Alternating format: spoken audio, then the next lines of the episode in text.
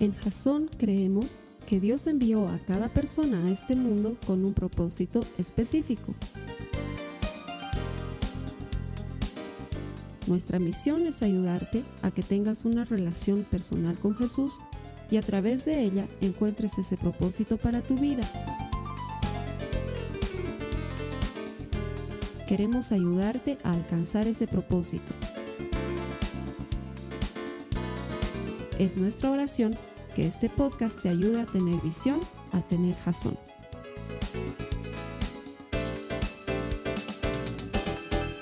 Quiero darte la bienvenida, gracias por conectarte a los servicios que ponemos en internet para ti, lo hacemos para ti. Oramos para que Dios llegue a tu corazón por medio de este mensaje.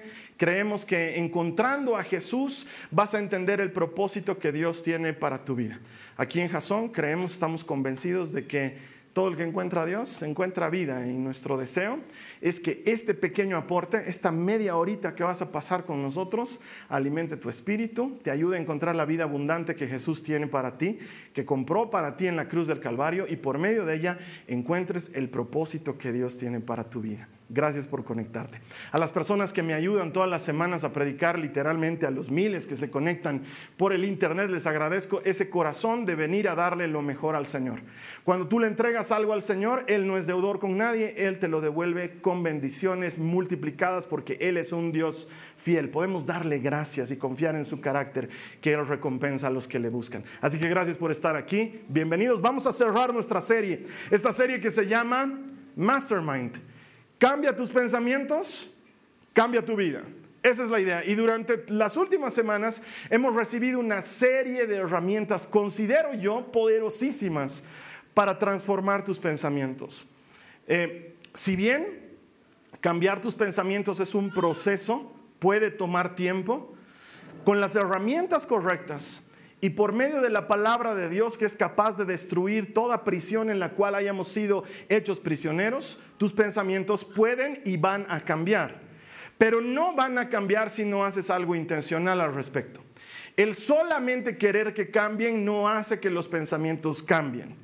Tienes que hacer algo para que tus pensamientos se muevan en otra dirección, porque tu vida va a ir siempre en dirección de tus pensamientos más fuertes. Y años atrás, cuando yo miraba mis pensamientos y veía hacia dónde me estaban llevando, no me gustaba lo que estaba sucediendo con mi manera de pensar. Y quizás tú estás en ese punto en el que cada vez te sientes o más cansado, o más atemorizado, o más cargado, y esto es algo que está haciendo Satanás en nuestra mente porque la batalla sucede en nuestra mente. Ahí es donde estamos peleando la verdadera batalla. No es contra carne ni sangre, sino contra la obra del enemigo y su obra comienza en la mente, ataca en la mente y luego termina en tu cuerpo físico. Muchas de las cosas que vivimos son producto de los sufrimientos que tenemos en nuestro pensamiento. Durante estas semanas hemos aprendido cómo tenemos que identificar ese pensamiento que nos tiene prisionero, cómo por medio de la palabra de Dios podemos destruir ese pensamiento y para eso necesitamos tomar nota de esto, escribirlo, pensarlo, decirlo y luego creerlo y por medio de eso cambiar el filtro con el cual estamos viendo la vida. Nuestro pensamiento nos va a llevar al filtro anterior, a lo que está acostumbrado, a la senda por la cual camina siempre. Pero si tú te esfuerzas, te abrazas de la palabra de Dios y empiezas a crear un nuevo sendero, tu pensamiento va a empezar a caminar en una nueva dirección. Eso lo hemos visto durante tres semanas. Deberíamos tenerlo clarísimo. Deberíamos estarlo practicando. Hoy quiero cerrar con la manera en la que Pablo va a cerrar esto. Estamos estudiando cómo Pablo ha logrado dominar sus pensamientos y pasar de un pensamiento de esclavitud a un pensamiento de absoluta libertad. Hemos visto una cita bíblica que nos explica la base de todo esto, pero ahora quiero utilizar la cita bíblica que nos va a ayudar a cerrar esto. Si me puedes acompañar en tu Biblia, por favor, a Filipenses, al capítulo 4. Vamos a leer los versos 6 al 9. Las notas también aparecen en tu pantalla. Si tienes las notas de la Biblia, ayúdame. Si tienes Biblia de papel, siempre bienvenida. Filipenses 4, 6 al 9 dice la palabra de Dios. Quiero que me ayudes a leer esta primera frase. ¿Qué dice? No se preocupen por nada en cambio, oren por todo. Díganle a Dios lo que necesitan. Y denle gracias por todo lo que Él ha hecho. Así experimentarán la paz de Dios, que supera todo lo que podemos entender. La paz de Dios cuidará su corazón y su mente mientras vivan en Cristo Jesús. Y ahora, amados hermanos, una cosa más para terminar. Concéntrense en todo lo que es verdadero, todo lo honorable, todo lo justo, todo lo puro, todo lo bello y todo lo admirable. Mira qué dice. Piensen en cosas excelentes y dignas de alabanza. No dejen de poner en práctica todo lo que aprendieron y recibieron de mí, todo lo que oyeron de mis labios y vieron que hice. ¿Y qué dice? Entonces el Dios de paz estará con ustedes. Es increíble, pero Pablo nos está haciendo un nexo, una conexión entre lo que piensas y la paz de Dios que guarda tu pensamiento. Todo esto lo hemos visto en las últimas semanas. Cómo poner nuestra mente en las cosas que merecen atención. Cómo darle gracias a Dios por lo que no ha ocurrido. Hace un momento atrás me encontraba con uno de los hermanos que me dice que le ha caído una cerámica en su cabeza. Y no se ha muerto. Y le ha dado gracias a Dios por eso. No ha dicho, ¿por qué si soy hijo de Dios me cae una cerámica en mi cabeza? Ha dicho, gracias Dios que en lugar de morir, en lugar de abrirme la cabeza, me he dado cuenta que soy mejor que un karateca. Puedo romper cerámicas con la cabeza. Mi cabeza está puesta ahí para algo. Tú me estás guardando. Puedes cambiar el filtro con el que ves las cosas. Pensar en las cosas excelentes poner tu mente en lo que realmente vale la pena. Pero el énfasis, si has visto lo que es subrayado en la cita bíblica, está en la paz de Dios. Quiero cerrar esta serie con eso, la paz de Dios. Llegar a ese punto en el que puedes vivir en paz. ¿Qué es lo que todo hombre, toda mujer quiere? Paz. Cuando tú ves a alguien sufriendo, cuando tú ves a alguien pasando por una necesidad, y hablas con esa persona y le dices, ¿qué necesitas? Te dice, ¿sabes qué? Lo único que quisiera es paz, tener, tener paz, estar tranquilo. Y según la Biblia es posible. Bueno, de hecho, yo vengo de un contexto en el que toda la vida cuando era chiquito iba a misa y nos dábamos la paz del Señor. Había un punto en la misa en el que te decían, eh, démonos fraternalmente la paz. Y entonces tú te dabas ahí la paz con tu hermano y decías, la paz del Señor esté contigo. Eso es en una iglesia tradicional. Jasón tiene muy poco de iglesia tradicional. Así que te voy a pedir que a la persona que esté a tu lado le des la paz del Señor con el saludo explosivo de Jasón y dile que el Señor te dé paz. Dale un saludo explosivo y dile que el Señor te dé paz. Que el Señor te dé paz. Que el Señor te dé paz. A ti que estás ahí, que el Señor te dé paz. Si eres como yo, quizás seas el tipo de persona que de cuando en cuando, o tal vez mucho más de lo que quieres, te angustias. Peleas con cosas que ni han ocurrido, pero que son preocupaciones en tu mente. ¿Qué pasa si? ¿Y si pasa esto? ¿Y si llega a suceder? Y te no sé si has llegado a vivir el nivel de angustia de tener un nudo en el pecho o tener un nudo en la garganta o un nudo en el estómago eh, no sabes qué es, pero o no puedes comer, o no te sientes bien, sabes que no estás bien, tienes tu cuerpo anudado y esto es producto de la angustia. Esto sucede por un proceso que está ocurriendo dentro de nuestro cerebro. Y para ilustrarlo te quiero contar algo que me pasó cuando era chiquito. Yo me acuerdo que cuando era chiquito mis papás no eran de salir mucho de la casa, de salir a fiestas, no eran muy fiesteros, pero de cuando en cuando sí, salían, tenían un grupo de amigos y salían a reunirse en alguna casa o tenían alguna fiesta y alguna que otra oportunidad, como mi hermano y yo ya éramos medianamente grandecitos y vivíamos en un lugar muy seguro, en una época muy segura, un par de veces nos hemos quedado solos en la casa de noche. De hecho, hemos aprovechado el quedarnos solos en la casa de noche para hacer infinidad de bromas telefónicas cuando no había identificador de llamadas y podías llamar a la casa del señor Calvo y preguntar por su último pelo. Era una cosa muy chistosa cuando eras chiquito. Pero en esas salidas de mis papás, Nunca me olvido una vez que mi mamá nos sentó a mi hermano y a mí y nos dijo, si alguna vez que nosotros no estamos, ustedes escuchan algún ruido raro, fuerte, como si alguien estuviera entrando a la casa, ustedes se meten debajo de la cama y no hacen bulla. Ese mensaje de mi mamá quedó tan programado en mi cabeza que alguna vez, porque mis papás salían y mi hermano y yo estábamos haciendo muchas travesuras. De hecho, una vez nos encontramos con los juguetes que habían estado escondidos para Navidad, más o menos en octubre. Y los encontramos y dijimos, bueno, pues a darles buen uso hasta que lleguen los papás. Entonces jugábamos con los juguetes dentro de sus cajas y cosas por el estilo para que no nos pesquen. Pero ya estábamos programados para... Y si escuchábamos un ruido, yo me acuerdo que escuchábamos un ruido y ah, debajo de la cama y nos metíamos debajo de la cama y después nos calmábamos y no, no era nada.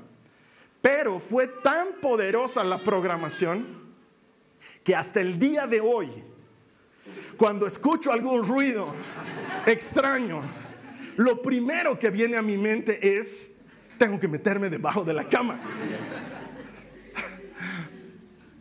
Las camas de hoy no son como las camas de antes o yo me he engrosado demasiado. Definitivamente no entro debajo de mi cama. Pero hasta el día de hoy, cuando escucho algo así como un entonces como, y ha habido un par de veces que la Carly ha viajado con las chicas y me he quedado solo en la casa.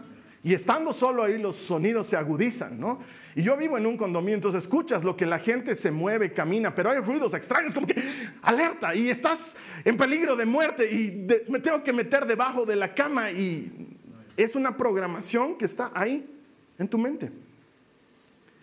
Y muchas de esas programaciones tienen que ver con algo que has recibido de pequeño o con algo que te ha lastimado en tu proceso de crecimiento o con algo a lo que has entrenado tu mente a ir con frecuencia por pensamiento. No sé si eres ese tipo de persona que, por ejemplo, está angustiado de tener un examen al día siguiente y dice, no he estudiado, no he estudiado, y si voy y doy el examen así mal, eh, voy a sacarme mala nota, y si me saco mala nota no voy a salir profesional, y si no salgo profesional no me voy a casar, nadie va a quererse casar con un vago, y si no me caso no voy a tener hijos, y yo quería tener tres hijos, tres hijos que vayan a la universidad, ¿con qué voy a pagar su universidad? Realmente es difícil pagar la universidad. Además que esta es una época de sexo, drogas y rock and roll. Yo no quiero tener hijos que se tengan que enfrentar contra esa necesidad. Y si manejan su auto y se chocan en el auto y no tengo seguro, ¿cómo voy a cubrir la necesidad que ellos tienen? Ay, Dios mío, este dolor de cabeza debe ser cáncer. No sé qué me está pasando.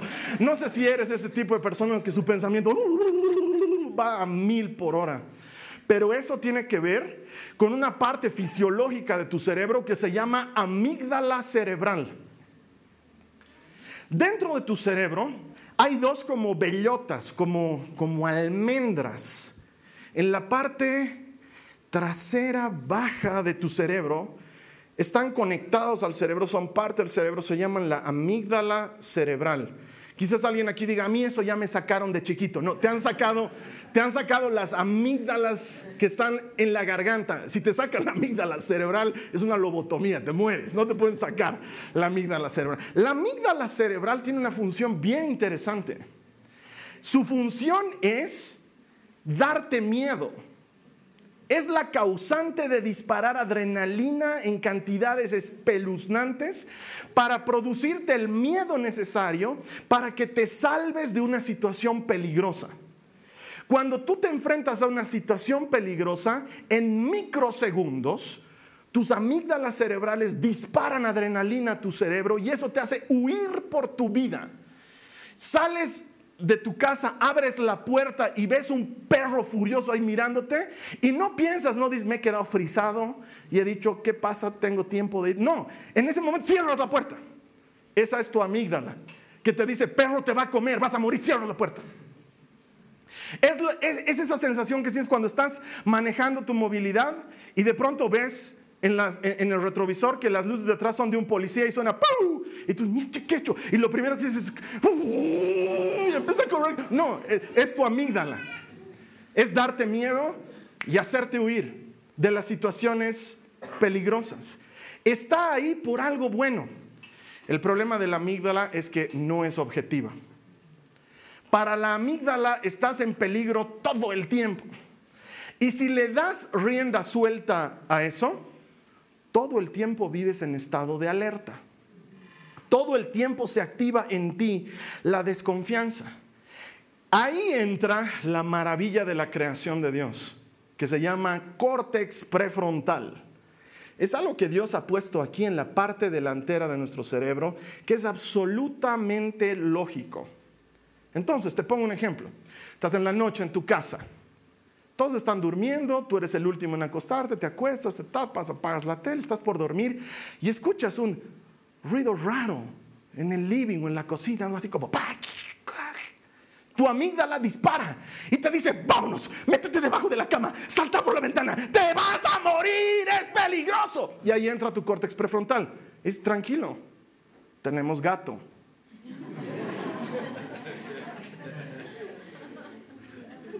Tal vez es el gato. Mientras tanto, tu amígdala está disparando adrenalina. Ya te ha dado miles de ideas porque eso es lo que hace la adrenalina en el cuerpo. Has visto la lámpara de tu costado y ya le has visto forma de nunchaco. Dices, si la jalo y uso el cable, puedo ir y defenderme de algún posible invasor de mi hogar. Ya has pensado todas esas cosas y tu córtex prefrontal viene y te dice, solo has visto películas de Jackie Chan, no sabes manejar un nunchaco. Eso sucede todo el tiempo. Amígdala, córtex amígdala, córtex. Y la Biblia quiere que nos encarguemos de dominar eso. Quiere que podamos tener control sobre lo que Dios ha puesto en nuestra cabeza, en lugar de que lo que Dios ha puesto en nuestra cabeza nos controle a nosotros. Jesús nunca dijo, llénense de angustia. Al contrario, dijo, tengan paz. Los ángeles no llegaron al mundo y dijeron, gloria a Dios en el cielo y angustia y preocupación a los hombres en la tierra. No dijo eso. Y en lo que acabamos de leer, Pablo no dice, preocúpense por todo.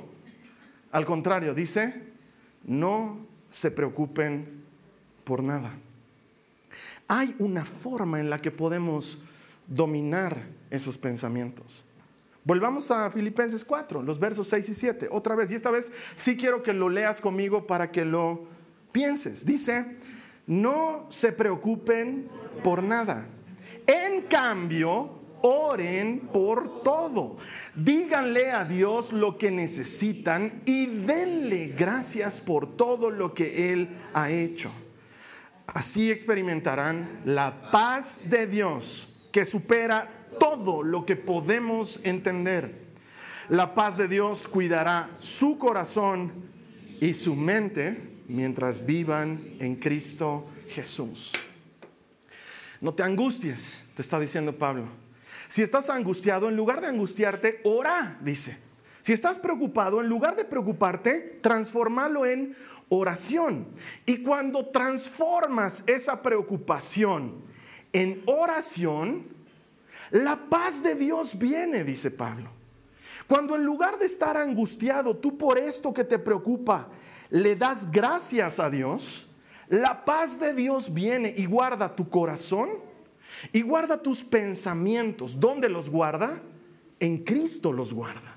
Esa preocupación que antes estaba en ti y te estaba generando un nudo en la garganta, un nudo en el estómago, ponla en manos de Cristo. No puedes con esa preocupación. La preocupación es dar un pago adelantado por un problema que no has tenido todavía. Como no lo has tenido, ¿para qué piensas en ello? Dice Pablo. Más bien dáselo a Cristo dándole gracias por esa preocupación. Y entonces Él guardará tu corazón y guardará tu pensamiento. Y dejarás de ir a mil por hora. Parece recurrente, pero la oración cambia el cerebro. Lo cambia físicamente. No te estoy hablando de algo metafórico o encajado dentro de lo espiritual que se supone que es un cristiano. Fisiológicamente, el cerebro se modifica cuando tú oras. Hasta hace unos años atrás, se creía que el cerebro solamente maduraba hasta cierta edad de la adolescencia y luego ya no cambiaba más se quedaba así como estaba. Y es por eso que se hizo popular el dicho de no puedes enseñarle trucos nuevos a un perro viejo. La gente cuanto más mayor era decía, no, mi cerebro ya está así y no puede cambiar, pero la ciencia hoy ha logrado comprobar algo que se llama plasticidad cerebral. Es la capacidad del cerebro de irse modificando de acuerdo a lo que recibe primero. Entonces, quiero que entiendas esto. Si los pensamientos tóxicos, si los pensamientos negativos, si una vida preocupada modifica y hasta lesiona el cerebro, ¿cuánto más no puede hacer la oración en el cerebro fisiológicamente hablando? De hecho, te quiero citar lo que dice una doctora, su nombre es Caroline Leaf, es una neurocientista especialista en temas de cerebro. Ella dice lo siguiente, te lo quiero leer, dice, se ha podido comprobar que 12 minutos de oración en un periodo de 8 semanas cambian el cerebro a un nivel medible a través de una tomografía cerebral. ¿Eso qué quiere decir? Que una vida de oración cambia tu cerebro de una manera visible. Se puede ver que tu cerebro ha adquirido nuevas formas a través de la oración. Lo que Pablo nos estaba diciendo no es algo solamente espiritual, sino que tiene repercusión en nuestro cuerpo físico. Entonces, si los pensamientos malos nos afectan, la oración nos afecta para bien, nos transforma para algo bueno. La oración sana, la oración perdona, la oración libera. Cuando tú y yo oramos, no cambiamos a Dios, pero cambiamos nosotros. Cuando oramos, no oramos para que Dios haga algo, oramos para creer que Dios va a hacer algo y tu mente está siendo transformada cada vez que tú y yo oramos. Por eso Pablo nos dice, no se amolden a este mundo, no hagan las cosas que hace el mundo, no peleen como pelea el mundo. Nosotros peleamos diferente, nosotros hacemos las cosas diferente, nosotros oramos. Y al orar, tu cerebro se modifica. Y si cambian tus pensamientos, cambia tu vida. Y eso es lo que necesitamos. Pero el cristiano, tanto como el no cristiano, suele caer en la preocupación. Suele preocuparse. Quisiera definir preocupación de una manera que tú la entiendas, pero además te ayude a modificar tu percepción acerca de la preocupación. Preocupación es el pecado de menospreciar las promesas y el poder de Dios. Te lo digo otra vez. El pecado, o perdón, la preocupación es el pecado de menospreciar las promesas y el poder de Dios. Porque cada vez que tú y yo nos preocupamos, lo que estamos haciendo directa o indirectamente es desconfiar de que Dios vaya a hacerse cargo de lo que Él dijo que se haría cargo. Cuando tú te preocupas por el dinero que necesitas, menosprecias la promesa de Dios diciendo no faltará el pan sobre tu mesa. Cuando te preocupas por tu salud, menosprecias la promesa de Dios que nos dice que somos eternos y que en su casa hay una morada celestial, que este estuche no debería sernos un problema que de todas maneras morirás hoy o morirás mañana, pero que si tu vida está en Cristo, puedes vivir confiado. Cuando quieres controlar a tu hijo en todo lo que hace y le instalas un GPS detrás de la oreja para saber dónde está, desconfías de las promesas y la bondad de Dios, que dice que Él te cuidará, que no te dejará, que no te abandonará, que te tiene guardado en el hueco de su mano derecha. Si yo no estoy preocupado de mí, Carlos, no estoy preocupado de mi hijo. El Señor vela por ti. El Señor está al tanto de lo que necesitas. El Señor es tu guardián. Él es tu protector. Preocuparte es desconfiar de su poder, desconfiar de sus promesas. Entonces, en lugar de que nos preocupemos, la Biblia dice que hagamos otra cosa. Esas preocupaciones generan lo que la ciencia llama el secuestro de la amígdala. El secuestro de la amígdala. Tu hijo ha salido en la noche, tenía fiesta con los chicos de su curso.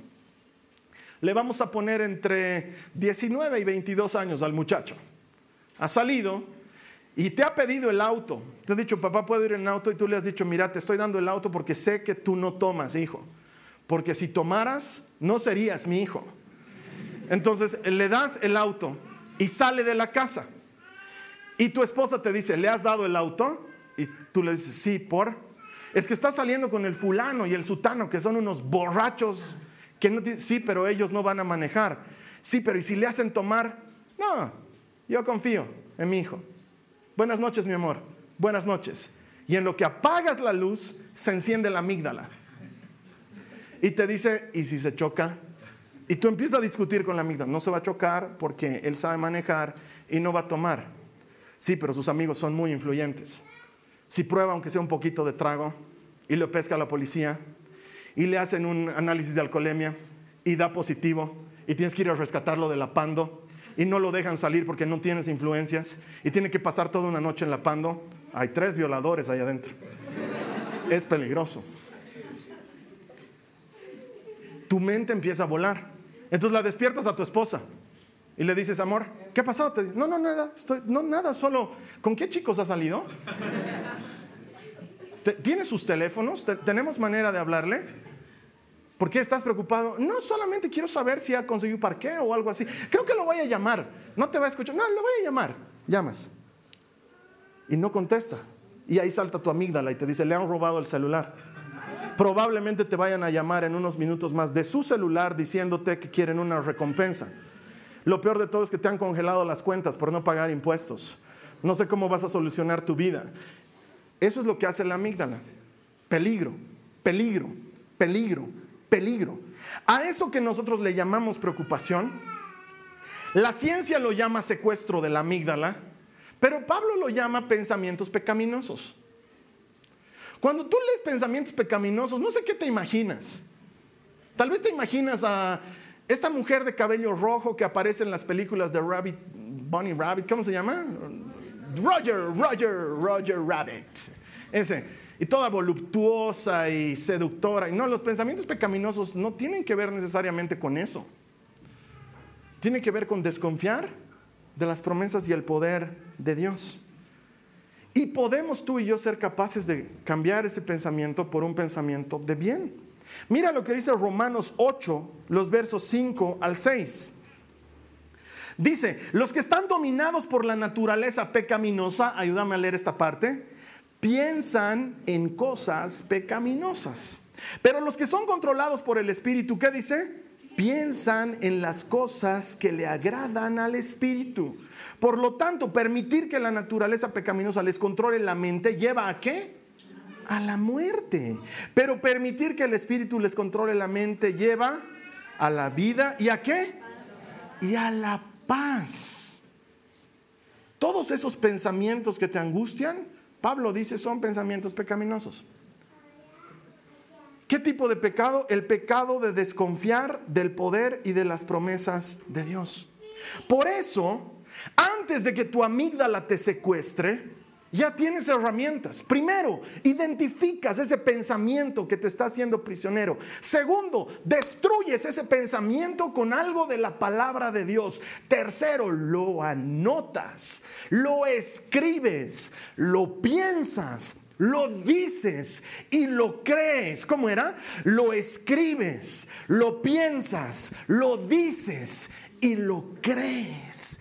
Cambias el filtro le das gracias a Dios por lo que no ha ocurrido y la paz de Dios viene sobre ti. Ya sabes lo que tienes que hacer. No eres esclavo de tu amígdala, eres libre. Pero para muchos de nosotros, esto es algo como esto. Tenemos una gran caja de preocupaciones. Y nuestro problema es que tenemos un Dios pequeño. De cuando en cuando me angustio y le doy al Señor el examen que está muy difícil en la U. Esa bolita que me he encontrado en mi costado el otro día y que no sé qué puedo hacer. Mi relación con mi esposo, que está medio fallida. Toma, Señor, haz algo con ello. No, no estás haciendo nada, Señor. Gracias, me lo vuelvo a traer todo. Eso es lo, eso es lo que hacemos. Eso es lo que hacemos. Nos adueñamos de las preocupaciones. las transformamos en algo nuestro. Vas en el día a día con tu cajita de cosas que le has dado a Dios, pero que no sientes que se ha hecho cargo. De hecho, sería bueno como actividad que te hagas una cajita. No tiene que ser tan hermosa como la mía, pero puede ser una caja de zapatos en la que puedas escribir tus preocupaciones, pero en la que hagas algo diferente. Tú necesitas un Dios más grande y unas preocupaciones más pequeñas. Y necesitas poner las deudas que tienes con el banco. Y necesitas poner el matrimonio de tu hija que te parece que están dando mal, pero en el cual tú no tienes parte ni suerte. ¿Y por qué no mejor ponerle tu vida entera y esconderla en Dios. Y dejar que la paz de Dios, que sobrepasa todo entendimiento, guarde tu vida. Hazte esa cajita. Ponle este nombre, no preocupaciones, ponle Dios. Y la siguiente vez que estés preocupado por algo, eh, no sé, lo que sea que te esté preocupando, lo escribes y lo llevas a tu caja. Y cuando más tarde, de aquí a dos horas, te vuelva a preocupar, simbólicamente anda y sácatelo. Y date cuenta lo que estás haciendo cuando lo sacas. Señor, creo que no puedes con esto, entonces me lo estoy llevando. Y date cuenta a qué nivel estás manejando tu vida. ¿Vas a poder con esto? ¿O vas a terminar por rendirlo al que todo lo puede? Puedes decidir. Mi objetivo en este mes era que entiendas que puedes escoger. Puedes escoger vivir una vida angustiado o puedes escoger vivir una vida en paz. Ahora, quizás alguien esté pensando y esté diciendo, eso es irresponsable, Carlos Alberto. Le pongo mi pelotita al Señor. Ese es irresponsable. Quiero ver cómo haces cuando te esté llegando la cuota del banco de fin de mes. Quiero ver tu pelotita en manos de Dios. No, no, no. Esto significa un nuevo estilo de vida. Empezar a vivir tu vida de una manera diferente. Quiero decirte cómo lo veo, cómo, cómo me enseña la escritura que debo hacerlo. Número uno, voy a hacer todo lo que yo pueda hacer respecto al problema que tengo. Mi matrimonio está mal, voy a buscar consejería, voy a buscar ayuda matrimonial, voy a hacer algo. Me han encontrado una bolita, voy a ir al médico, voy a hacerme sacar un examen, voy a tomar los medicamentos, voy a seguir el tratamiento, voy a hacer todo lo que esté a mi alcance. Tengo un examen, voy a estudiar. No me voy a dormir sobre el libro de física, voy a estudiar, voy a estudiar, voy a hacer prácticas, me voy a reunir en grupo, voy a estudiar, voy a estudiar, voy a estudiar. Voy a hacer todo lo que puedo, todo.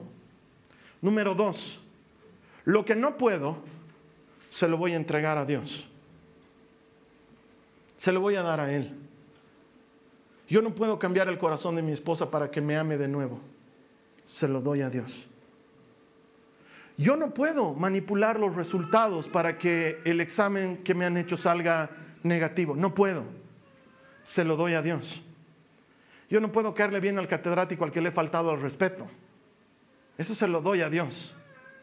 Hago todo lo que puedo, pero todo lo que no puedo se lo confío al que sí puede todo. Y número tres, confío en Dios sin importar lo que ocurra. Confío en Dios sin importar lo que pase. Le creo sin importar lo que ocurra. Confío en Él. Mi vida está en sus manos. Estoy seguro. Confío en su carácter. Confío en que todo lo que estoy viviendo ha pasado por el filtro de su amor no importa lo que pase. No importa si la situación es mala, Él es bueno. No importa si los problemas me agobian, Él me ama. Está en control. Escojo el pensamiento correcto. Quiero que me ayudes por un momento con tu imaginación. Quiero que imagines paz sobreabundante sobre tu vida. Quiero que imagines paz más allá de lo que te imaginas. Gozo permanente. Despertarte en la mañana contento, motivado. Tener quietud en tu mente. Que los pensamientos no se aceleren, que no te atropellen. Imagina por un momento esa confianza absoluta en Dios que te da paz. Se puede, hermano, hermana, se puede vivir en paz, se puede. La Biblia dice que es una elección, que en lugar de pensar en lo incorrecto, podemos pensar en lo correcto y que la paz de Dios va a guardar tu corazón y tu mente en Cristo Jesús. Se puede. Ese estado de angustia no es de Dios. Ese estado de preocupación no es de Dios. Estás llevando una mochila que no te toca cargar. Y Él sigue diciendo, vengan a mí los cargados, los cansados. Yo les daré descanso, paz, reposo. Y tú ya has aprendido cómo. ¿Qué pensamiento te está esclavizando? Yo me he preguntado esto y mi pensamiento era estoy cansado, no tengo ganas, estoy cansado, no tengo ganas. Una y otra vez, una y otra vez. Me gusta la dirección en la que este pensamiento me está llevando. No, no me gusta. Yo no soy así. No, no, no. En el fondo soy así. Pero ya no vivo yo. Vive Cristo en mí. Él no está cansado. Él tiene ganas. Destruyo ese pensamiento negativo con su palabra. Lo escribo, lo pienso, lo leo, me lo repito cada día. Amanezco cada día motivado y agradecido. No me quejo, doy gracias. Amo a la gente como Jesús me ama a mí. Gracias al Espíritu de Dios soy disciplinado. Él gobierna mis impulsos y deseos. Soy esclavo de Cristo. Le obedezco voluntariamente. Lo digo, lo digo, lo digo, lo digo. El esclavo de Cristo no está cansado. El esclavo de Cristo está motivado. Su Señor es bueno. Lo digo, lo digo. Veo la vida con otro filtro. Lo cambio. No me dejo esclavizar por ese pensamiento. Tengo angustia. La llevo delante de Dios con acción de gracias. Esa mi pena, esa mi preocupación, la transformo en oración. No me preocupo por nada, oro por todo y le doy gracias a Dios por eso. Y entonces la paz de Dios, que sobrepasa todo lo que mi mente puede entender, secuestra mi corazón y mi mente. Ya no la amígdala. La paz de Dios me secuestra. Y en medio de la tormenta estoy tranquilo. ¿No estás sufriendo, Carlos Alberto? Sí, pero te veo muy tranquilo. Dios está en control. No tengo miedo. Llenas tu mente de la verdad. Reemplazas las mentiras que has estado creyendo. Mentiras de que no vas a poder, mentiras de que tu vida va a fracasar, mentiras de que tu matrimonio no va a salir adelante, mentiras de que te vas a hundir en las deudas, mentiras de que tus hijos van a quedar esclavos del pecado, mentiras. Las reemplazas por la verdad de Cristo que dice, no te dejaré, no te abandonaré, estaré contigo todos los días hasta el fin del mundo. Aunque un padre o una madre se olviden de su hijo, yo no me olvidaré de ti. No tengas miedo, eres mío. Yo te he llamado por tu nombre, me perteneces, reemplazas esas mentiras por la verdad. Y entonces conocerás la verdad y la verdad te hará libre. Puedes vivir así. La elección está delante de ti. Puedes tomarla y hacerla tuya. Hermano, hermano, la batalla está ocurriendo aquí en tu mente. Déjale ganar a Cristo. Deja que Él gane la batalla. Tú rendite a Él. Sométete a Él. Él es bueno. Estás seguro. Estás en buenas manos. Vamos a cerrar nuestros ojos.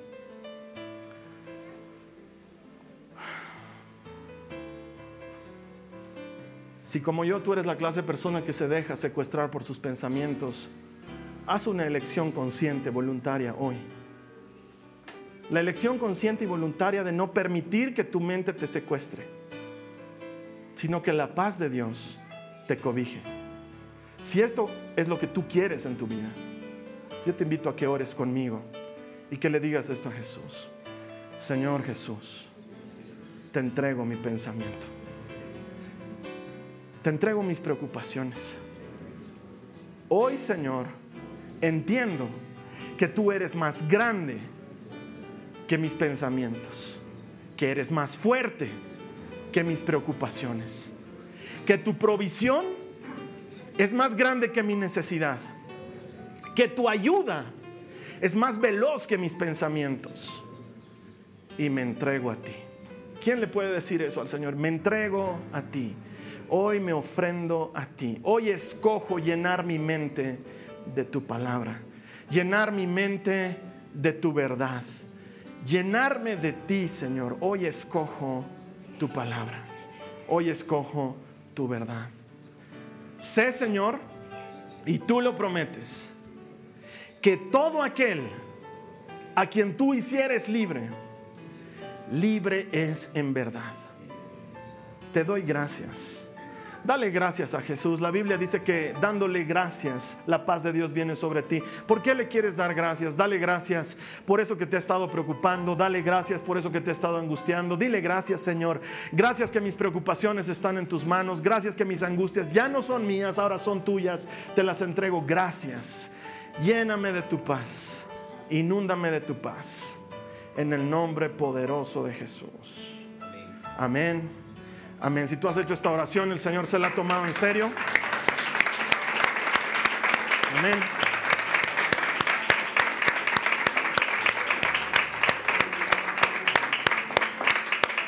Esta serie se termina, yo ya no puedo hacer más al respecto, no puedo ir a tu casa y ver si hiciste las cosas que tenías que hacer o anotaste o te hiciste la cajita, no puedo, son, son herramientas solamente. Tú eliges. Pero estoy seguro de una cosa. A partir de hoy nunca más puedes decir no sé qué hacer. Tienes todas las herramientas para cambiar tu manera de pensar. Y luego quiero que vengas y me cuentes. Contame de aquí a cinco meses, de aquí a un año, si tu vida sigue yendo en una dirección que no te gusta. Porque si cambias tus pensamientos, vas a cambiar tu vida. Y el Señor es poderoso para hacerlo. Él te ha dado todo lo necesario.